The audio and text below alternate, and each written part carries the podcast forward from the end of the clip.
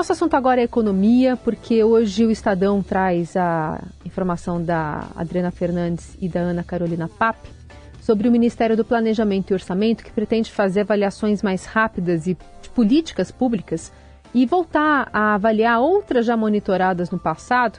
Essas avaliações vão servir de base para o aperfeiçoamento das políticas já implementadas pelo governo e também para auxiliar na estratégia do ministro da Fazenda, Fernando Haddad, né, de abrir a caixa preta das renúncias tributárias. Ontem, numa entrevista ao Estadão, ele antecipou que quer abrir o que ele chamou de caixa preta, que é um volume de recursos que o governo abre mão de arrecadar e que produz um buraco de 600 bilhões de reais no orçamento. Ele diz que prepara com a CGU a divulgação de uma lista de CNPJ por CNPJ das empresas que hoje são beneficiadas por renúncias e subsídios chamados de gastos tributários. É uma cobrança bastante antiga de diversos setores da sociedade, mas que nunca saiu do papel com a alegação de que se trata de sigilo fiscal. Mais sobre esse assunto, a gente conversa com o professor convidado da FGV Direito Rio, Gabriel Quintanilha, que está conosco. Professor, bem-vindo, bom dia. Bom dia, Carol, tudo bem? Uma alegria estar aqui com você, falar sobre um assunto tão importante. Prazer é todo nosso. A gente tenta aqui aproximar do nosso ouvinte nessa né, discussão lá em Brasília. É, é Para entender, né? Hoje a sociedade tem pouca informação sobre essas renúncias. Mas Sim. quais setores a gente já sabe que tem algum tipo de renúncia de tributo, ainda que não detalhada, em detrimento de outros, por exemplo? E como é que a, a, distinção de políticas públicas para a prioridade de algumas áreas interfere nessa escolha?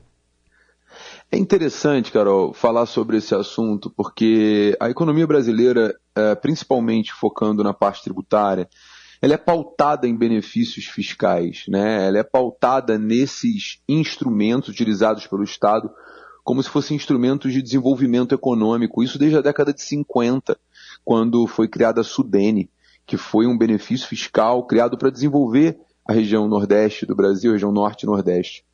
Uh, hoje, se nós levarmos em consideração a lei orçamentária de 2022, a gente vai falar de benefícios fiscais e os maiores beneficiários desses benefícios não são as grandes empresas, como quer fazer crer o ministro da Fazenda. O Simples Nacional hoje é o representante da maior renúncia de receitas do Brasil. 81 bilhões de reais foram renunciados em 2022 para o Simples Nacional. O segundo no ranking, e é, antes de partir para o segundo, é importante frisar que o Simples Nacional são as microempresas e empresas de pequeno porte. Ou seja, esse regime de simples nacional ele só existe no Brasil. A gente precisa de um regime simplificado para que a microempresa e a empresa de pequeno porte não quebrem, porque o nosso sistema tributário é caótico. Então, o ministro ele já demonstra com uma certa clareza que ele precisa conhecer melhor o sistema tributário antes de pensar de rever esses benefícios. Porque se ele consegue aprovar uma reforma tributária decente, você já tem o fim do Simples Nacional. Mas ah, vamos levar em consideração que o maior beneficiário desse cenário caótico a que se refere o, o, o ministro da Fazenda são as microempresas e empresas de pequeno porte. No segundo lugar, nesses beneficiários, nós vamos encontrar o setor da agricultura, da agroindústria, que é responsável por segurar a economia do Brasil há anos, com 47, quase 48 bilhões de reais de benefícios fiscais só em 2022. Em terceiro lugar, a gente tem a Zona Franca de Manaus. Ou seja, é, será. E, e eu estou falando em 46 bilhões na Zona Franca. Só no Simples Nacional, no agronegócio e na Zona Franca de Manaus, são quase 180 bilhões de reais de renúncias fiscais. Será que o governo vai tocar nesse ponto?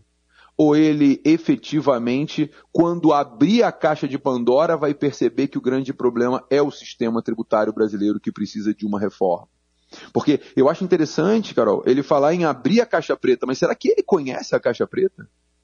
Porque no frigir dos ovos, eu duvido que o governo federal decida mexer com o Simples Nacional, com a agroindústria e com a Zona Franca.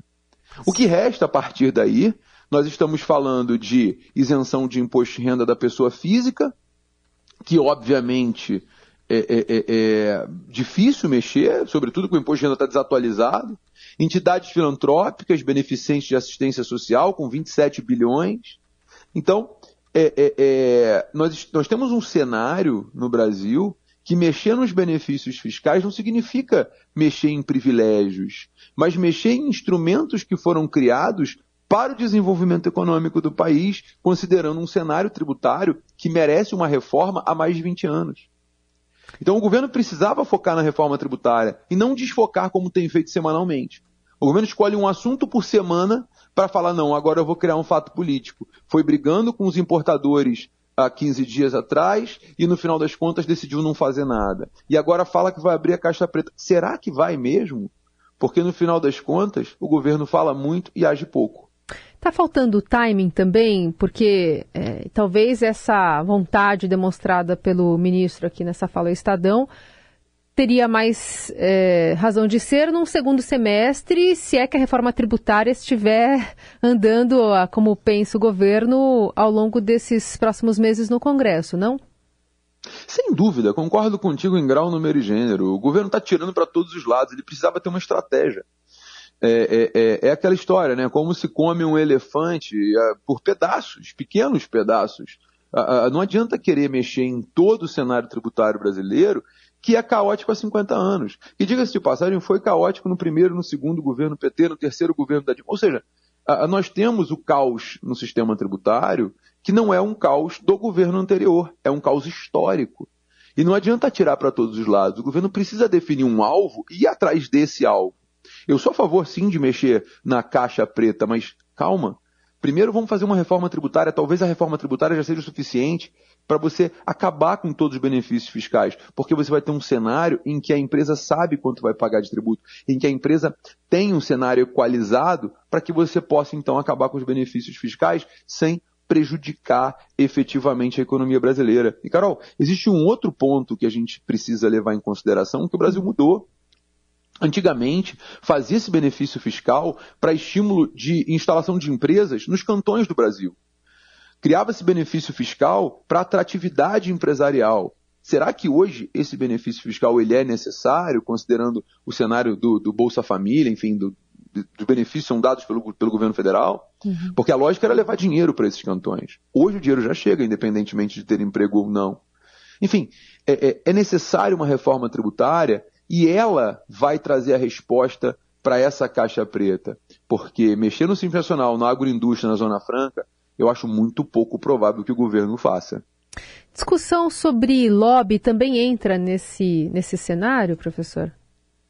Olha, deveria, né? O lobby ele já é legalizado em vários países do mundo e essa discussão ela é necessária. Nós precisamos definir uma, uma, um, uma pauta sobre a legalização da atividade do lobby. Porque hoje o que se tem é tudo muito obscuro. Né? Existe uma influência óbvia dos setores no, no, no, na Câmara dos Deputados, nas casas legislativas de um modo geral, no próprio executivo há uma influência forte, mas ninguém sabe quem é que faz a influência, porque o lobby não foi legalizado. É, é o tipo de situação que a legalização ela traz muito mais transparência do que a manutenção dessa postura que nós temos hoje, né? De um cenário em que existe o lobby, mas todo mundo faz vista grossa como se ele não tivesse ali. Hum. Você é, trouxe para a gente essa essa decisão, né? Os critérios para essa decisão de uso de instrumentos fiscais para o desenvolvimento econômico de um país. Como é que funciona essa escolha em outros países? Como é que o nosso sistema pode se comparar com algum outro país, apesar desse cenário caótico que, se, que você desenhou?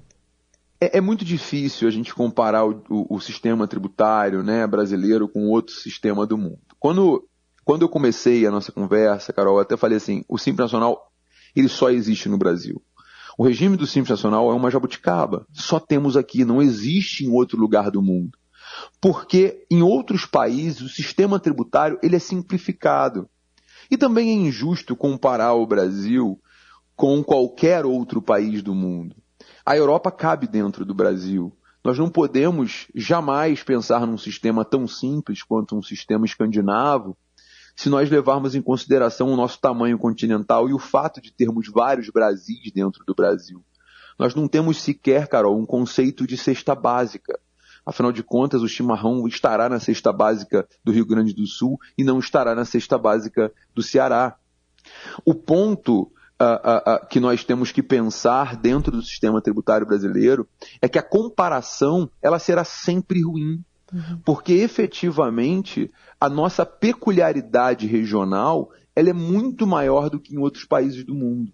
O que nós precisamos pensar é em um sistema que simplifique a tributação, e aí todos os sistemas tributários do mundo seguem essa mesma lógica de simplificação, e que seja dado sim benefício fiscal, mas antes dele, e isso é feito nos países de primeiro mundo, que esse benefício seja pautado no desenvolvimento econômico, como fez uh, uh, o governo americano, uh, o Trump no governo americano. Não que eu esteja elogiando o Trump, fique bem claro isso. Mas a lógica dele foi: reduziremos a carga tributária para atrair de volta para os Estados Unidos as empresas que produzem fora. Então há sempre uma estratégia. O benefício fiscal não pode ser dado para amigos, não pode ser dado para aqueles que influenciaram a campanha, e daí a importância da regulamentação do lobby. Uhum. E o benefício fiscal tem que ser dado de forma estratégica com objetivo e foco no desenvolvimento do país. Ou seja, antes de qualquer benefício fiscal, deve ser feito um estudo para verificar se naquele benefício qual será o impacto do PIB, ou se será somente abrir mão de receita, como nós vemos hoje no Brasil. Então, o benefício fiscal ele é importante? É, como instrumento de desenvolvimento e não de empobrecimento de uma nação. Muito bem, professor convidado da FGV Direito Rio, Gabriel Quintanilha, participando conosco e desenhando aqui para todo mundo entender do que se trata essa caixa preta e essas renúncias tributárias apresentadas pelo ministro da Fazenda, Fernando Haddad, como uma ideia. Professor, obrigada pela conversa, viu? Até a próxima. Eu que agradeço, foi um prazer enorme, Carol. Bom dia.